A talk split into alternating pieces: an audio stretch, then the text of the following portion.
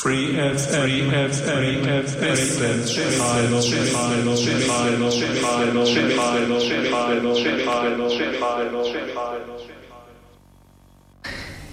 Hallo und willkommen zu einer neuen Ausgabe der Wissensstrahlung bei Radio Free FM auf der 102,6. Auch heute haben wir wieder ein spannendes Programm. Bleibt dran, gleich geht's los. Radio Free FM 102.6% Music.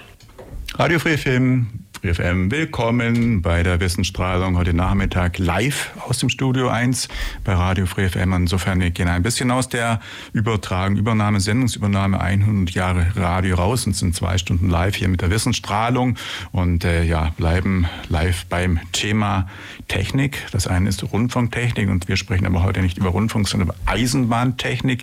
Wir sprechen über ja, die Ulmer Eisenbahnfreunde und ihre Aktivitäten in Ulm, sage ich mal und Ulm herum. Und bei mir ist im Studio der Vorstand, der erste Vorstand der Eisenbahnfreunde, der Ulmer Eisenbahnfreunde, beziehungsweise im Teilbereich der Amstetten-Gerstedtener Eisenbahn, der Herr Reinhard Mallow. Herr Mallow, ganz herzlich willkommen den Nachmittag bei uns hier im Studio. Schön, dass Sie da sind. Ja, herzlich willkommen, die Hörer von Radio Free FM. Ich bin Reinhard Mallow, bin Vorsitzender der Lokalbahn Amstetten-Gerstetten.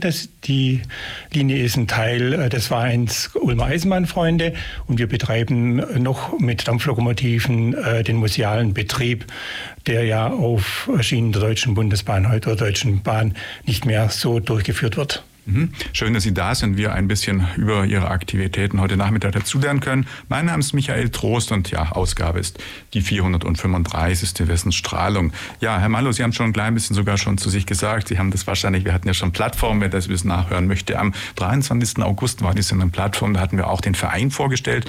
Heute wollen wir ein bisschen mehr technisch werden in der Wissensstrahlung. Sie haben schon ein bisschen zu sich gesagt. Insofern noch irgendwie im Prinzip Vorstellrunde noch, was Sie noch ergänzen möchten dazu, irgendwie oder, ja, ja. Dann als Vorstand ist ja so, äh, dass man sich nicht nur mit der Technik oder oftmals weniger mit der Technik beschäftigt. Dazu hat man dann äh, seine Kollegen, äh, die Dampflokführer, die Heizer oder noch Kollegen, die sich mehr mit der Dampftechnik auskennen. Als Vorstand ist es so, dass man eigentlich den Verein verwaltet und dazu gehört auch dazu, dass wir zum Beispiel unsere eigene Bahnstrecke verwalten. Das Gleis muss unterhalten werden. Da überwacht uns ja die Eisenbahnbundesamt auf die Sicherheit, wie das Ganze im Betrieb. Ansonsten gehört aber auch dazu die Werbung, Marketing, äh, freuen uns natürlich über jeden Fahrgast, der dann mitfährt, aber muss auch dazu sagen, interessanterweise, wir haben auch unheimlich viel Stammfahrgäste dabei, wie ich immer wieder feststellen muss. Und das freut uns natürlich ganz besonders. Hm? Ja, und äh, insofern haben wir hier die unmittelbare Nähe zu ja, Eisenbahn, Ulmer Eisenbahnfreunde ist der Verein. Ähm, gibt es denn in anderen Städten Vergleichbares oder ist jetzt äh, gerade das hier in Ulmer oder württembergischen Bereich verschiedene solche kleinen Schmalspurbahnen existieren? Ist das schon eher eine Ausnahme? Findet man das jetzt, wenn man aufs ganze Bundesgebiet findet, anderen Orts auch noch oder ist das hier wirklich ein Ulm oder schwäbisches ähm, ja, also man muss einfach dazu sagen, dass vor allem im süddeutschen Raum unheimlich viel äh, Bahnen museal erhalten geblieben sind. Äh, dazu gehört vor allem Baden-Württemberg. Ähm, weniger ausgeprägt ist es äh, in dem Bereich von Norddeutschland. Ähm, auch die Bayern sind da ganz stark drin. Und das Museumsbahnwesen hat eigentlich seinen Anfang genommen schon in den 1965 mit der ersten deutschen äh, Museumsbahn, dem DEV, Deutschen Eisenbahnverein, in Bruchhausen-Wilsen, interessanterweise tatsächlich in Norddeutschland bei Bremen. Die haben damals eine schmalspurige Strecke mit 1000 Millimeter Spurweite äh, übernommen und äh, haben dann so nach und nach sich einen äh, richtig schönen Fahrzeugpark aufgebaut mit Dampflokomotiven, aber auch mit Diesellokomotiven und mit vielen Wagen aus äh, vielen aufgelassenen Bahnen in Deutschland. Mhm. Ja. Und insgesamt, also das äh, ja, Hobby, Eisenbahn, Eisenbahnbetrieb, ähm, gibt es dann so ein, also wenn ich jetzt mal an die Vereine in Deutschland denke, so eine, so eine Hausnummer, wie viele Menschen sich da aktiv irgendwie engagieren oder da äh, Eisenbahn fahren, also oder das Eisenbahnfahren ermöglichen, so solche Dinge in Deutschland noch äh, aufrechterhalten? Also es werden in Deutschland noch ähm, relativ viele Bahnen aufrechterhalten. Ich müsste es schätzen, aber es dürften so um die 100 sein, die in mhm. Deutschland mhm. tatsächlich noch äh, sich dem Gedanken der, des Eisenbahnerhalts verschrieben haben. Ähm, man muss ein bisschen unterscheiden zwischen ähm, Eisenbahnmuseen, äh, wo die Fahrzeuge nur statisch abgestellt werden in großen Hallen, äh, oder dem Betrieb. Äh, das, äh, die große Unterscheidung liegt einfach auch darin, dass wir als äh, Betriebseisenbahner tatsächlich eigene Bahnunternehmen, ähnlich einer Privatbahn sind und auch genauso gehandhabt werden gegenüber über dem Gesetz äh, müssen im Prinzip eigentlich ein Unternehmen, wenn man es so nehmen möchte. Ein kleines Unternehmen mit historischen Eisenbahnen, das genauso aber sich dem verkehrsrechtlichen ja, Anforderungen und sicherheitstechnischen Bestimmungen und vielleicht auch sogar umweltschutztechnischen Maßnahmen dann natürlich irgendwo ähm, ja, unterwerfen oder einfach folgen muss. Mhm. Ja, wenn wir jetzt äh, mal gucken, wir haben ja schon gesagt, ein bisschen haben wir es auch durchklingen lassen, Sie sind äh, bei den Ulmer Eisenbahnfreunde, aber die Ulmer Eisenbahnfreunde sind ja auch wieder ein Überbegriff und dann gibt es ja eben also Ihren Bereich, wo Sie dann auch verantwortlich sind, den Amstetten-Gerstetten Eisenbahnbereich. Also vielleicht geben wir einfach für die Hörer da einen kurzen, mal erklären, einen Überblick, wie genau jetzt das äh, strukturiert ist in Ihrem Umfeld welche Vereine äh, auch mit welcher Aktivität eben äh, hier in dem Bereich Ulmer Eisenbahnfreunde existieren, auch vielleicht wie viele Menschen da ungefähr in dem Verein auch drin sind. Also bei den Ulmer Eisenbahnfreunden, man muss ja dazu sagen, äh, der Name Ulmer Eisenbahnfreunde kommt tatsächlich daher, dass äh, der Verein am 1. September 1971 gegründet wurde und äh, sich im Laufe der Jahre eigentlich immer größer wurde. Also wir hatten mal bis zu 700 Mitglieder. Momentan sind es um die, ja, wenn ich zusammenzähle, die verschiedenen Vereine sind wir tatsächlich noch 700. Der Hauptverein hat noch 500, äh, bei der Lokalbahn sind es noch 100 und äh, bei, der, bei den Kollegen auch noch etwa in Heilbronn. In der, der, der, ganze Verein hat sich eigentlich verschrieben äh, der musealen betriebsfähigen Erhaltung äh, von Fahrzeugen, von Schienenfahrzeugen.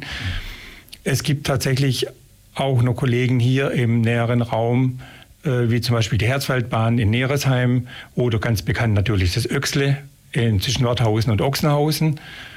Aber auch Richtung Schwarzwald haben wir noch äh, Kollegen im äh, Sauschwänzle-Bereich, ähm, genau, oder auf der Dreienseenbahn. Also es ist sehr rege tätig. Man muss einfach dazu sagen, es ist ein ganzes Geschäft im Ehrenamt. Ja. Also es ist ja nicht so, dass wir hier äh, das Ganze professionell betreiben, wenn wir es auch professionell aus Sicht des Gesetzes betreiben, aber alle Arbeiten werden ehrenamtlich erbracht, äh, ohne Entgelt. Andersrum steckt man eher sogar noch mehr Geld rein, vor allem viel Freizeit. Also es ist echt ein ganz Jahresjob. Mhm, ja, und ähm, also ja, ein ganz Jahresjob, aber die Aktivität jetzt Ihres Vereins ist eigentlich ja mit der also das Fahren mit der Herbst oder eigentlich jetzt mit voriger Woche, glaube ich, war es, dann zu Ende. Das heißt, im Winter können zumindest ihre Bahnen dann oder fahren dann nicht und dann ist es im Prinzip, ja, gibt es andere Aufgaben. Putzen, renovieren, Genau. Also es ist so, dass wir eigentlich Fahrsaison haben äh, vom 1. Mai bis Mitte Oktober in aller Regel. Äh, die Kollegen vom Alpbähnle, also die Schmalspurkollegen heute zwischen Amstetten und Oppingen, die sind heute noch unterwegs mit dem Halloween-Zug. Mhm. Da dürfen sich die Kinder dann äh, Halloween-mäßig verkleiden. Das ist immer ein Riesenspaß bei denen. Wir auf der Lokalbahn machen sowas nicht. Was wir aber gemeinsam haben, was noch ansteht, sind die Nikolauszüge Anfang Dezember.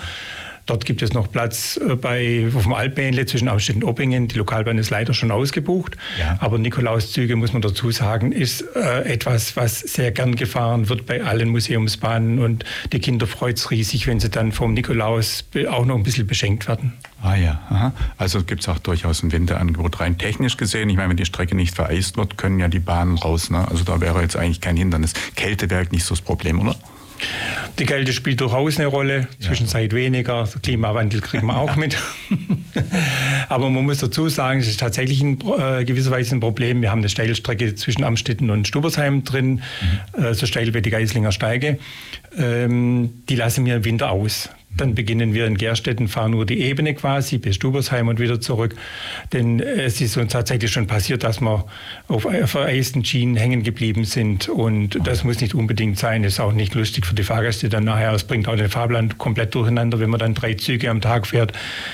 Und äh, von der Seite her spielt es durchaus eine Rolle äh, mit Fahrgästen Schienen. Man darf nicht vergessen, wir fahren ja nicht jeden Tag und auch nicht äh, mehrmals am Tag, sodass die Schienen frei werden. Die gefrieren gern über Nacht ein. Ganz anderes Problem sind zum Teil auch die Feldwegübergänge, die nicht äh, befestigt sind. Da muss man vorher mit, der, mit dem Pickel und Schaufel durch und äh, die alle frei hacken, äh, damit die Gleise gut befahrbar sind und man nicht auch noch entgleist bei Eis und Schnee. Mhm. Ja, verstehe. Also mir fällt da gerade auch ein, die Ulmer Straßenbahn beispielsweise hat ja auch zum Beispiel so ein Sandstreuer-Element, äh, wenn die dann am, ähm, am Hang, oder sprich zum Beispiel Böfinger Steige hochfahren muss im Winter und die Gefahr des Rutschens droht, die kann ja auch Sand zum Beispiel streuen. Also das fällt mir nur gerade ein, dass die ein ähnliches Problem dann hätte oder hat. Mhm. Okay, also auf jeden Fall, Ihr Verein ist dann, wenn wir jetzt mal roundabout äh, schauen, wie viele, also jetzt bei Ihnen wirklich am Städten Gerstetten, die jetzt bei Ihnen im Umfeld äh, aktiv sind, wie groß, wie viele Menschen sind bei Ihnen jetzt, also die sich kümmern, die fahren, die Mitglied sind im Verein? Also neben den ähm, Gesamtmitgliedern gibt es natürlich den Bereich der aktiven Mitglieder, die sich hier mhm. tatsächlich äh, mit den Fahrzeugen selber beschäftigen jedes Wochenende. Und davon muss man sagen, es würde sagen, bis mal 10 Prozent davon äh, sind aktiv mit dabei. Was noch dazu kommt an den Fahrtagen, sind vor allem Angehörige der Mitglieder, die dann helfen, vor allem im Speisewagen auch, aber auch bei der Zugbekleidung. Mhm aber diejenigen, die ansonsten äh, wirklich die Fahrzeuge selber äh, bearbeiten, sind ungefähr 10 Prozent der Gesamtmitglieder. Haben die dann wahrscheinlich schon alle irgendwo auch ein bisschen, also gut, jetzt vielleicht die, die jetzt einen Service im Zug machen, nicht so, aber sonst die fahren, die die Wartung machen, irgendwo dann auch beruflich schon irgendwie ein bisschen einen Background, dass sie technisch irgendwie affin sind oder auch vielleicht mal Mechaniker gelernt haben oder irgendwie Ingenieurswissen oder irgendetwas, was dann einfach ihnen auch vielleicht A, die Nähe interessensmäßig und B, auch den Sachverstand irgendwie vermittelt, um dann zum Beispiel zu wissen, oh, jetzt die Eisenbahn, das und jenes, da fehlt da muss man vielleicht was tun oder irgendwie, ähm, ja, verstehen, wenn halt die Eisenbahn, was weiß ich, äh, in irgendeiner Weise mal komisch Geräusch macht, so ja, irgendwas ist. Also ist das so? Oder also sprich, muss man auch bei Ihnen, um dabei zu sein, dann schon auch irgendwie was Technisches mitbringen? Oder? Also technische äh, Bildung ähm, ist nicht Voraussetzung. Man muss dazu sagen, man kann alles erlernen. Ähm, es kommt einfach äh, darauf an, man hat vielleicht leichteren Zugang, wenn man technische Vorkenntnisse hat. Wenn jetzt jemand eine Ausbildung als Schlosser gemacht hat, äh, als Dreher, ähm, oder vielleicht den Lokführerberuf selber erlernt hat, wobei heutzutage der Dampflokführer ja nicht mehr ausgebildet wird äh, in der Profession, sondern das geht ja nur noch hobbymäßig. Ist ja. leider auch eine sehr zeitaufwendige Geschichte, weil es bis zu acht Jahre dauert, bis man soweit ist. Hängt einfach auch mit den wenigen Fahrstunden in der Praxis zusammen. Die Ausbildung selber ist auch relativ teuer, wenn man, sie, man muss sie in der Regel selber bezahlen und liegt so ungefähr bei 5000 Euro. Mhm.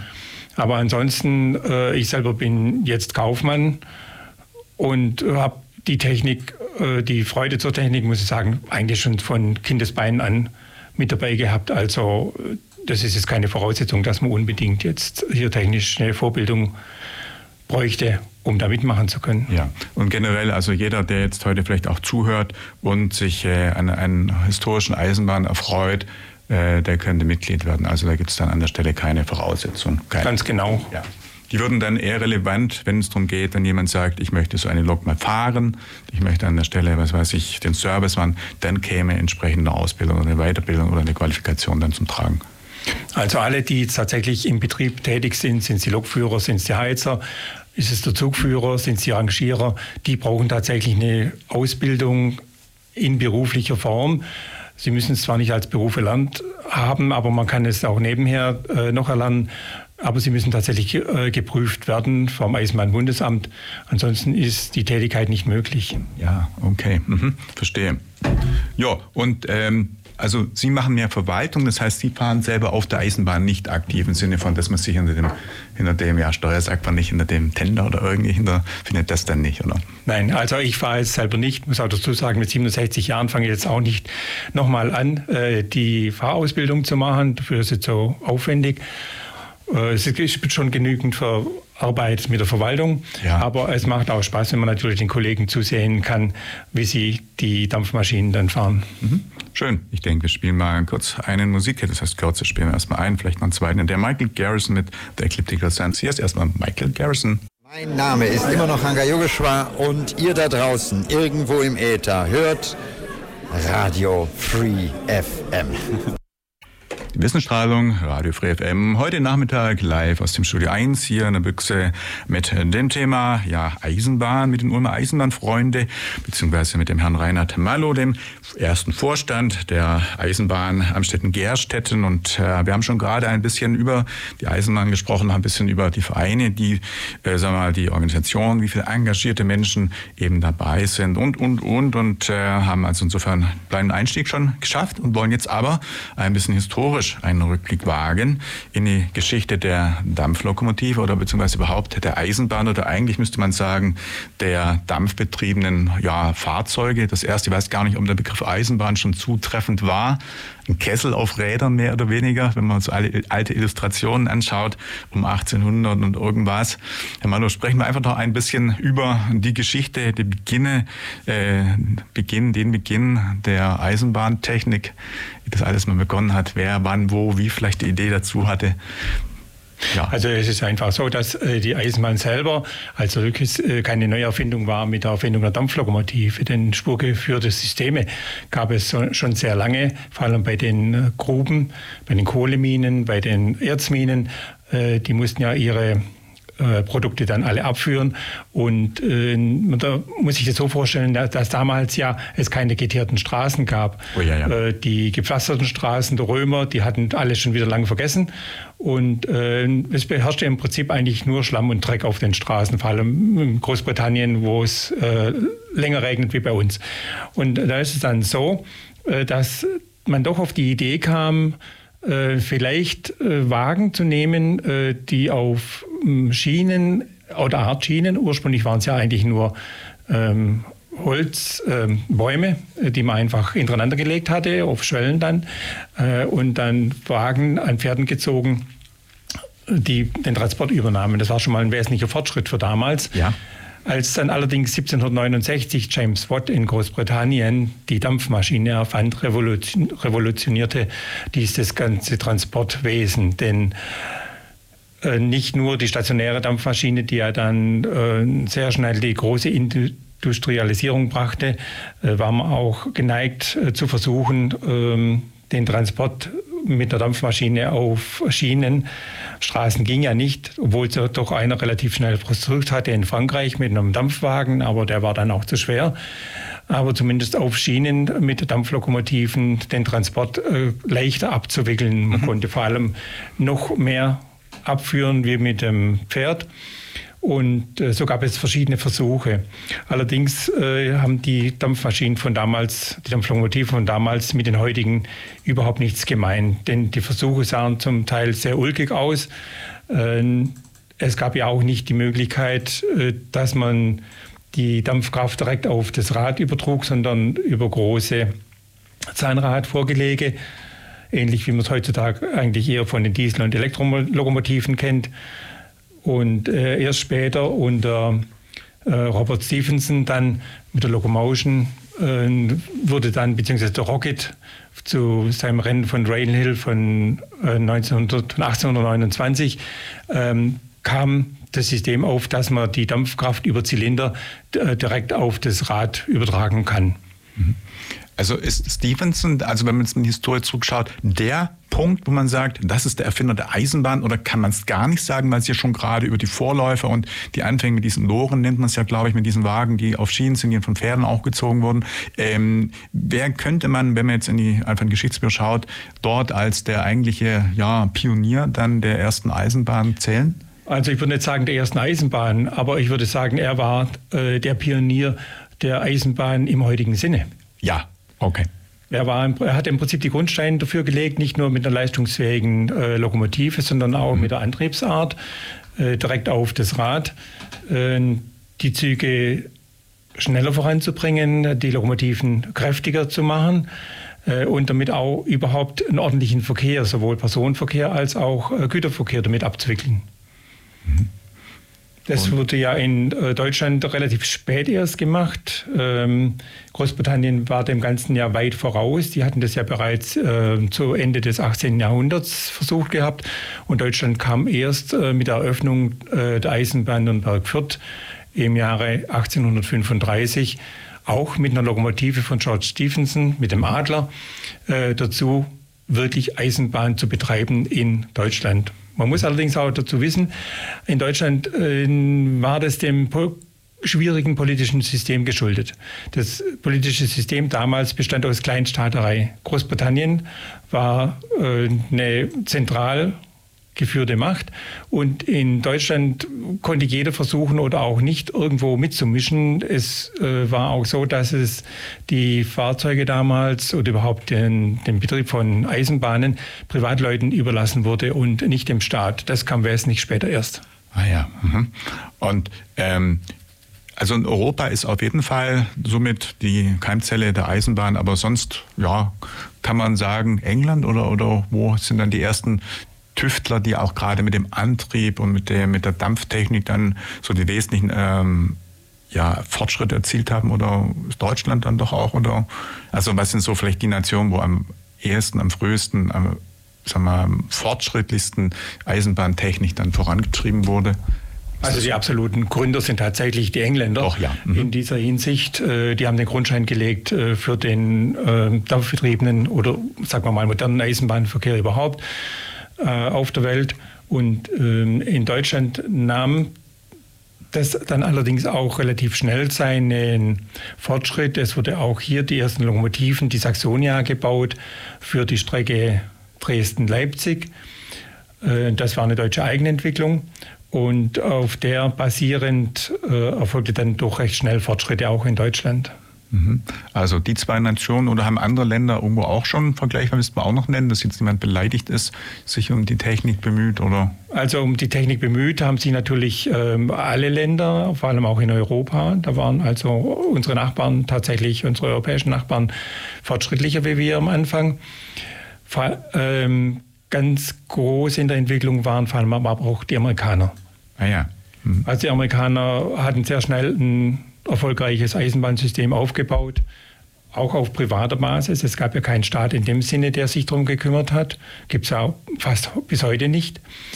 Und äh, trotzdem wurde dann äh, die USA zum großen Eisenbahnland noch vor Europa ich meine, bei USA ist es ja irgendwo, gerade wenn man große Landstrecken erschließen will, äh, irgendwo schon notwendig, ja, ein Verkehrsmittel zu haben. Und das war nämlich auch ein bisschen Hintergrund meiner Frage, wo ich gefragt habe, sonst auch noch, da gibt es ja auch Filme vom Eisenbahnbau, ganz legendäre Filme, wo die Eisenbahn und der Ausbau in Gebieten von Indianern und so weiter eine Rolle spielten. Immer wieder in irgendwelchen alten Western, die Eisenbahn, die da auch zum, ähm, zum Element des Films oder des irgendwo der Handlung gehört. Deswegen, das war auch ein bisschen Hintergrund meiner Frage. Also auf jeden Fall USA, die Länge, die Weite, ja, ist natürlich dann auch ein Punkt. Ansonsten, also die erste Eisenbahnstrecke war ja Nürnberg-Fürth. Das war irgendwann 1800 1835. 35 war das. Im Dezember, 12. Dezember 1835. Und danach entwickelte sich aber das Eisenbahnwesen in Deutschland auch sehr schnell. Mhm. Die anderen Fürsten, Könige äh, merkten also sehr schnell, dass man damit auch weiterkommen kann. Man hat Baden-Württemberg oder Württemberg damals, muss man dazu sagen, es gab in Württemberg zu der Zeit allerdings keine äh, private Entwicklung. Württemberg hat äh, tatsächlich mit der staatlichen Entwicklung angefangen gehabt. Also der König von Württemberg entschied darüber, was gebaut wird und was nicht gebaut wird. Ja. Äh, sie waren natürlich auch im Eisenbahnfieber und wollten mithalten und möglichst viele Strecken erschließen. Eine der ersten Strecken war ja zum Beispiel an Stuttgart-Ulm-Friedrichshafen, mhm. die in Betrieb ging über die Geislinger Steige was eine besondere Herausforderung damals war. Und man muss einfach dazu sagen, dass die äh, in dem Eisenbahnfieber allerdings auch, dass der König von Württemberg und seine Finanzminister ziemlich schnell gemerkt haben, dass das Geld ausgeht. Also Eisenbahnbau war schon immer eine sehr teure Angelegenheit, nicht nur heute. Ich wollte gerade sagen, irgendwie kommt mir der Gedanke Eisenbahn und teuer in Baden-Württemberg ja auch nicht ganz fremd vor. Also in jedem Falle, da gab es schon auch staatliche Institutionen oder ebenfalls dann königliche Institutionen, die da hinterher waren. Das heißt, ähm, kann man sagen, ab ungefähr 1835, 40, auch so in der Zeit und vielleicht sogar als Element der Industrialisierung oder Aspekt für die Ermöglichung der Industrialisierung ist die Eisenbahn einfach ein wichtiger Punkt, oder? Sie ist auf jeden Fall ein wichtiger Punkt in der Industrialisierung. Mhm. Vor allem ähm, im Transportwesen hat sie äh, den Verkehr oder überhaupt die Warenverkehr deutlich äh, beschleunigt. Also wie gesagt, mit den Kohleminen, und das war ja nicht nur in Großbritannien so, das war ja auch bei uns in Deutschland so, vor allem das Ruhrgebiet, äh, bergisches Land, das sehr reich an Erzen ist. Äh, die hatten ja immer das große Problem, äh, dass sie mit relativ wenig Last ihre äh, Fuhren äh, durch die Berge, durch die Wälder ziehen mussten. Und da war die Eisenbahn natürlich schon ein totaler Fortschritt gegenüber äh, den Schlammwegen, die man von damals kannte. Also wie gesagt, man darf es nicht vergleichen mit heutzutage, wo jede Straße geteert ist. Man muss sich vielleicht versetzen, äh, ungefähr wie wenn man jetzt nach Osteuropa geht, wo es ja auch noch viele, relativ viele Schlammstraßen gibt oder ja. Ähm, erdige Straßen. Und äh, von daher war die Eisenbahn im Güterverkehr absolut fortschrittlich. Der Personenverkehr kam ja erst so langsam dazu.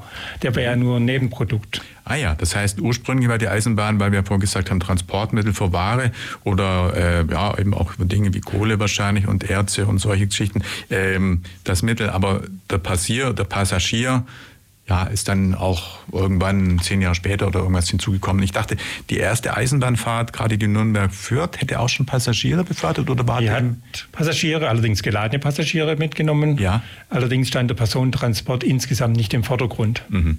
Man darf nicht vergessen, es war ja damals auch nicht so leicht möglich zu verreisen. Wir kennen zwar die Geschichten von Goethe, ähm, mit seiner Reise nach Italien und äh, ähnlichen Leuten. Aber das blieb damals vor allem auch den ähm, Adeligen nur vorbehalten, größere Reisen zu machen. Ja. Ähm, Reisen vielleicht einmal in die Nachbargemeinde oder in nächste Stadt, musste fast alles zu Fuß äh, erledigt werden. Äh, Fuhrwerke waren teuer. Also eine, eine äh, Post, Pferdepost konnte ja auch vier Passagiere nur mitnehmen. Also es war auch nicht rentabel, das Ganze zu machen. Und von der Seite her äh, war es auch überhaupt erst möglich, den, die, die, Leute wegzubringen. Aber der Bedarf war damals einfach noch nicht da. Ja, also Reisen ursprünglich vor der Eisenbahn ein Privileg der Reichen und der in der Gesellschaft eben sehr weit oben ja, an, angesiedelten Menschen. Und Eisenbahn dann auch als Verkehrsmittel für die Breite sagen wir, der Bevölkerung äh, dann eben erst ja, mit der Eisenbahn eben, aber ein paar Jahrzehnte oder ein paar Jahre später. Also dass man sagen kann, eine Eisenbahn, es wird für everyone oder für jeden äh, Mensch quasi möglich, was weiß ich, die Bekannten die in Stuttgart ansässig sind, von Ulm aus zu besuchen, das ist dann erst viel später. Also, dass man einen Fahrplan hat, dass man sagt, okay, es gibt ein Ticket und das muss man dann kaufen und dann steigt man die Bahn ein und dann äh, gibt es einen geregelten Eisenbahnbetrieb. Das ist erst dann viel, viel später gekommen. Das ist äh, viel später gekommen oder sagen wir mal parallel. Die Strecken waren erfunden. Man konnte sie für den Güterverkehr und den Personenverkehr nutzen. Der Personenverkehr war nun nicht äh, vorrangig in dem Moment. Ja, äh, Sie haben gesagt, gerade der Bereich Geislingen, wo jetzt auch die historische Ihre Eisenbahn ja dann letztendlich auch ähm, vorbeikommt, angesiedelt ist oder auch äh, Teile stehen, ist mit dieser ursprünglichen äh, ersteren Strecke dann irgendwo auch ähm, oder gehört dazu. Also ich meine, heute, wenn man äh, mit dem ICE oder mit der Eisenbahn die Geislinger Steige runter muss, ist das ja immer so ein, ja, ein Langsamfahrpunkt. Also hängt das auch daran oder anders. Die Strecke, dass die nicht mehr ganz neu ist und dann eben heute so steil runtergeht, ist eben historisch dann auch bedingt, dass man es damals nicht anders über irgendwelche Brücken oder über irgendwelche, ähm, sagen wir, geraderen Wege irgendwie möglich machen konnte. Also weil die so alt ist, sind eben die Bedingungen so heute noch, wie sie sind. Ist dem so, oder? Genau, also äh, speziell die Geislinger Steige oder ähnliche äh, Steilstrecken, überhaupt gebirgige Routen, war ja damals äh, durchaus ein Problem. Man konnte wohl Brücken bauen, aber Brücken waren sehr aufwendig zu bauen. Mhm. Ähm, es gibt da die Göldstahlbrücke zum Beispiel als Paradebeispiel und äh, die steht auf irrsinnig vielen Pfeilern, wurde aus äh, Ziegel erbaut und das ist kein Vergleich, also ist einfach zu aufwendig gewesen, um ein Tal äh, zu überwinden. Man hat damals äh, viel lieber die Bahnen entlang von Hängen gebaut, äh, durch Täler hindurch. Und von daher ist auch die äh, Geislinger Steige eine typische Hangbahn, in der man einfach in den Fels äh, der Schwäbischen Alb den Platz gebaut hat, den Weg gebaut hat. Es musste sich allerdings dann direkt an die Topografie des Berges anschmiegen, äh, um den Weg voranzubringen und die Schienen bauen zu können. Und von daher hat sie heute noch, äh, ist sie heute noch eine Langsamfahrstelle im Bereich der Deutschen Bahn. Mhm.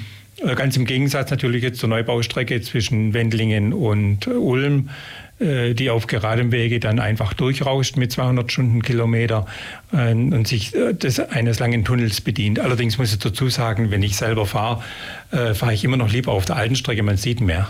Ja, also ich bin jetzt die neue Strecke noch gar nicht gefahren, habe das natürlich auch mal irgendwo vorzutun, aber ähm, Sie haben recht, die alte Strecke hat natürlich was Historisches. Gerade wenn man dann bei Amstetten da runterfährt oder dann in die Steige kommt, dann stehen rechts gerade ihre historischen Wagen und Bahnen auch und dann, ja, Geisling, irgendwie halt alles noch so ein bisschen so schwäbisch und irgendwie ein bisschen urig, könnte man vielleicht sagen. Und dann, naja, lange Strecke bis Richtung Stuttgart. Also es hat schon irgendwo ein bisschen Flair, würde ich mal sagen. Ähm, und ähm, irgendwie erinnere ich mich auch in Kinderzeiten, also es fuhren ja, das greife ich jetzt gerade ein bisschen vor, ich glaube bis in den 70er Jahren fuhren noch, noch Dampflokomotiven, wenn ich mich recht erinnere, oder? Also ja, bis zu 1976 fuhren noch Dampflokomotiven, 76, ja. vor allem ähm, im Bereich rund um Ulm. Also das mhm. heißt, das Donautal entlang Richtung Heidenheim auf der Brenztalbahn, oh Richtung ja, Friedrichshafen gab es noch viele Dampflokomotiven. Also das waren noch echte Paradestrecken für den Dampflokfreund. Allerdings wollte die äh, Deutsche Bundesbahn äh, dann weg von der Dampflokomotive aus mehreren Gründen. Zum einen natürlich aus Imagegründen, zum anderen aber auch, äh, weil die Dampflokomotive wirtschaftlich absolut unwirtschaftlich ist. Das muss man wirklich dazu sagen, so ja. lieb man sie hat, aber unter ähm, Transportbedingungen, unter Unternehmerbedingungen ist sie komplett unwirtschaftlich. Sie hat einen Wirtschaftlichkeitsgrad von 4 Prozent. Mhm. Ja, gegenüber Elektrolokomotiven oder Diesellokomotiven. Also von der Seite aus war es keine Frage, dass die Dampflokomotive als Dauer Regelbetriebsmittel weg musste. Ja, ja. Und wahrscheinlich heute würde es hier auch unter Umwelt- oder klimatisch oder Klima- oder Umweltaspekten äh, ein Problempunkt sein, weil sie natürlich ganz ordentlich dann auch ja, Dreck in die Luft pustet und auch eine Weile danach die Wölkchen noch zu sehen sind und man auch entsprechend riecht, dass hier eine Dampflok vorbeigekommen ist. Nein, jetzt erinnere ich mich wieder genau, das hatten wir, glaube ich, auch schon mal kurz in der Plattform vor Monat, zwei Monaten angesprochen. Ich erinnere mich als Kind noch mit einer Dampflok mit großer Freude mal mitgefahren zu sein und Sie haben recht, das war die Strecke nach Heidenheim. Meine ja, Mutter kommt aus Gingen an der Brenz und da sind wir mal mit der Dampflok hingefahren. Ich kann mich erinnern. Insofern war das für mich als Kind ein Erlebnis, diese Dampf Dampflok zu hören, ja, dann kommt oben der Dampf raus, noch macht. Also für ein Kind auf jeden Fall sehr eindrucksvoll. Und äh, insofern, ja, da war ich noch in der richtigen Zeit ein Kind, um das noch mitzuerleben, da auch mal mit dampfen und mitfahren zu dürfen. Also jedenfalls haben wir schon gesagt, der Passagierbetrieb ist dann erst etwas später entstanden. Und so sagen wir, die Netze, dass es dann quer durch die Republik von Nord nach Süd, von Ost nach West und so weiter und auch bis ins Ausland einen Eisenbahnbetrieb gibt, das ist dann erst äh, viel später oder wann kann man sagen, ist dann wirklich eine, ja, im Sinne von äh, einfach ja von Eisenbahnnetz, äh, das entstanden und in Betrieb Betrieb gegangen? Also äh, tatsächlich äh, Eisenbahnnetz in dem Sinne, vor allem in seiner größten Vollendung in Deutschland, mhm. äh, bestand etwa in den 1930er Jahren. Da war Deutschland doch schon so weit ausgebaut. Ähm, fast alle Länder damaligen Länderkönigreich, man darf ja nicht dazu sagen, Bundesländer gab es ja keine. Ja. Ähm, die hatten ihre eigenen Bahnen. Es wurde auch viel verstaatlicht, was privat war. Es gab unterschiedliche Entwicklungen in dieser Richtung. Äh, zum einen sind sie staatlichen Bahnen gewesen, äh, die vor allem für den Fernverkehr gesorgt haben, weniger mhm. für den Nahverkehr. Äh, wurde allerdings, haben auch auf den Dörfern dann die Bauern in erster Linie gemerkt, dass die wirtschaftlichen, die Orte, die an die Bahn angeschlossen waren, äh, eine deutlich wirtschaftliche Entwicklung genommen haben und ja. wollten natürlich auch an die Bahn angeschlossen werden. Das kam dann erst so ab Ende des 19. Jahrhunderts. Da wurden dann viele Pläne geschmiedet, äh, dass man zum Beispiel auch speziell auf der Schwäbischen Alb äh, Eisenbahnen baut. Und da gibt es ja einige Linien dazu wurden allerdings alle bis in die 1960er, 70er auch wieder stillgelegt, sofern sie nicht äh, aus wirtschaftlichen oder strategischen, militärisch-strategischen Gründen äh, noch benötigt wurden. Mhm. Und so ging es ja auch den äh, Linien dann zum Beispiel Richtung Münzingen oder von Honau, von Reutlingen rauf zu über Honau nach Liechtenstein, die Zahnradbahnstrecke. Mhm. Die sind zum Teil noch bis in die 1970er Jahre in Betrieb gewesen, manchmal noch ein bisschen länger im Güterverkehr erhalten geblieben. sind sie manchmal auch noch. Wir hatten das Glück, muss dazu sagen, dass unsere Linie bis 1996 in Betrieb blieb wegen der Bundeswehr, sonst wäre sie schon lang zu gewesen. Mhm. Die Bundeswehr hat dann die Standorte, es waren zwei Stück, aufgegeben. Es gab keine Gasölbeihilfe mehr durch das Land. Das, heutzutage sind wir da ganz anders dran. Das Land Baden-Württemberg unterstützt die Reaktivierung von inzwischen 22 Linien wieder. Das ist das Maximale in ganz Deutschland, muss man dazu sagen. Also da sind wir weit vorne dran. Mhm. Aber es gab, damals hat man eine völlig andere Einstellung gehabt. Äh, der Pkw stand im Vordergrund. Ähm, äh, die Schiene war nichts mehr wert. Man hat die Schiene komplett vernachlässigt. Das ist das, was wir heutzutage bitter zu bezahlen haben mit den vielen Verspätungen. Denn man kam auf die Idee irgendwann im Zuge auch der Klimakrise, man könnte jetzt äh, die Schiene wieder in den Vordergrund rücken. Man müsste äh, deutlich mehr Verkehr anbieten. Ja, das geht halt nicht, wenn man dann vorher das ganze Netz erst äh, zugrunde richtet und äh, ja, ja. dann meint, man muss auf dem alten Fragment äh, deutlich mehr Verkehr anbieten als vorher. Das dauert natürlich, bis wir wieder so weit sind. Aber auf der anderen Seite, wie gesagt, bei uns war es so, bis 1996, die Strecke sollte stillgelegt werden nach Gerstetten. Jetzt war es aber so, dass die Ulmer Eisenbahnfreunde schon 20 Jahre mit ihrem eigenen Dampfzug drauf waren und die standen natürlich vor der Entscheidung, die Strecke zu kaufen oder sie aufzugeben und woanders hinzugehen. Aber viele Alternativen gab es nicht, so hat man sie gekauft. Und so haben es auch äh, viele andere Vereine gemacht, äh, die dann mit ihren Dampfzügen schon drauf waren, dass sie die Strecken von der Deutschen Bundesbahn damals noch oder von anderen Unternehmen dann abgekauft haben und betreiben heutzutage ihre eigenen Bahnen. Mhm. Aber ja. insgesamt zur Entwicklung des äh, Verkehrs ähm, ist es so, dass, wie gesagt, in den 1930ern das, äh, der größte Teil da war. Da gab es auch äh, die Verbünde in Europa. Manchmal war es ganz komisch, wenn man sich überlegt, dass die badische Staatsbahn äh, angefangen hatte mit Breitspurbahn, also nicht der sogenannten Normalspurbahn, die aus Großbritannien kommt mit 1435 Millimeter, äh, sondern mit einem etwas breiteren äh, Gleis zu verhindern, dass die Württemberger bei ihnen eindringen könnten. Äh, haben sie allerdings ziemlich schnell gemerkt, dass es wirtschaftlich große Nachteile hat und haben dann auch umgespurt, wieder zurückgespurt auf die Normal, sogenannte Normalspur, die aus Großbritannien kommt und äh, den dortigen Postkutschen eigentlich abgeschaut wurde. Ah, mhm. das heißt, die äh, verschiedenen ja, Gleise und Anschlüsse, dass man auch europaweit das harmonisiert, das ist dann auch eine Aufgabe gewesen, die man später noch leisten musste. Dass also eine Bahn im Sinne von ähm, Länder- und europaweit übergreifend auch nach Frankreich rollen kann umgekehrt eine französische Bahn nach Deutschland und so weiter. Also dass die Schienen und einfach die, ja, die Antriebsbasis, also auch was Elektrifizierung später angeht wahrscheinlich, aber zur Zeit Dampflokzeit natürlich hätte man nicht von Elektrifizieren, aber dass das eben so harmonisiert ist, dass man länderübergreifend rollen kann, das musste dann auch noch erst ermöglicht werden. Also das System, das Gleissystem als solches äh, wurde tatsächlich von Großbritannien übernommen, weil ja die ersten Lokomotiven alle aus Großbritannien geliefert wurden. Und von daher hatte man, äh, die, die Spurweite war ja dann schon festgelegt. Mhm.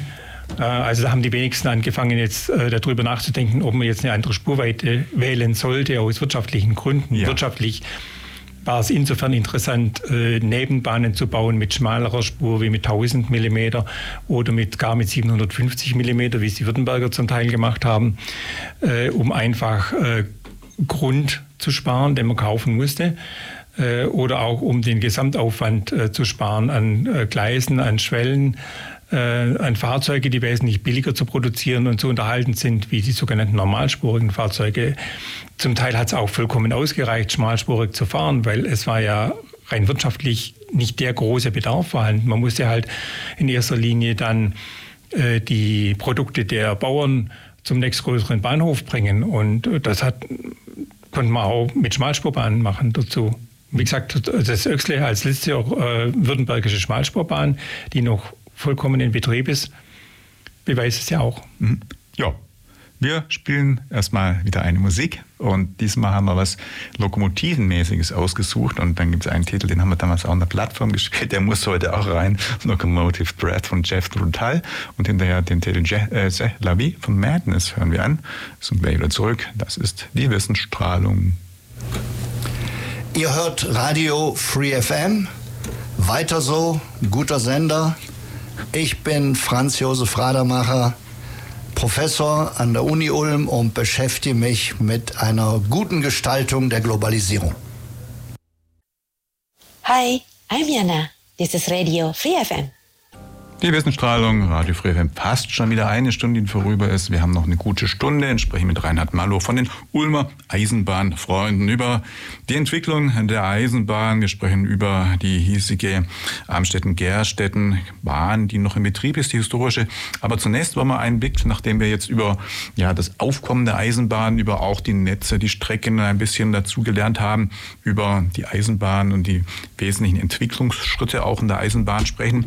Einfach einen Blick auch in Richtung, ja, was hat sich vielleicht so in welchem Jahr an Meilenstein, an Fortschritt ergeben. Sprechen wir über Eisenbahnen. Herr Mallow, dann legen wir mal los. Ja, sprechen wir hier vor allem über die Entwicklung der Dampflokomotive, denn ja. die blieb ja nicht stehen.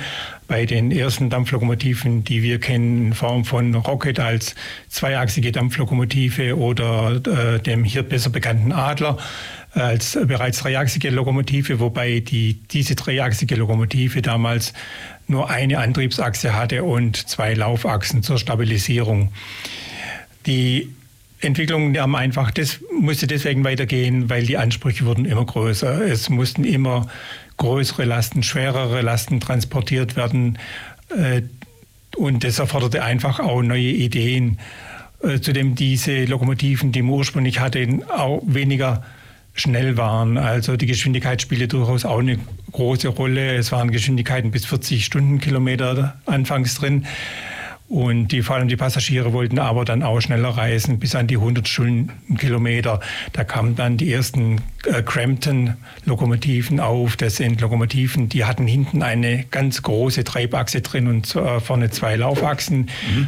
Die waren in Deutschland mit 100 Exemplaren relativ weit verbreitet, da sie ganz ruhig, relativ ruhig liefen bei 100 Stundenkilometer. Allerdings der Nachteil war, dass sie nicht besonders leistungsfähig war, vor allem nicht in Gebirgsstrecken.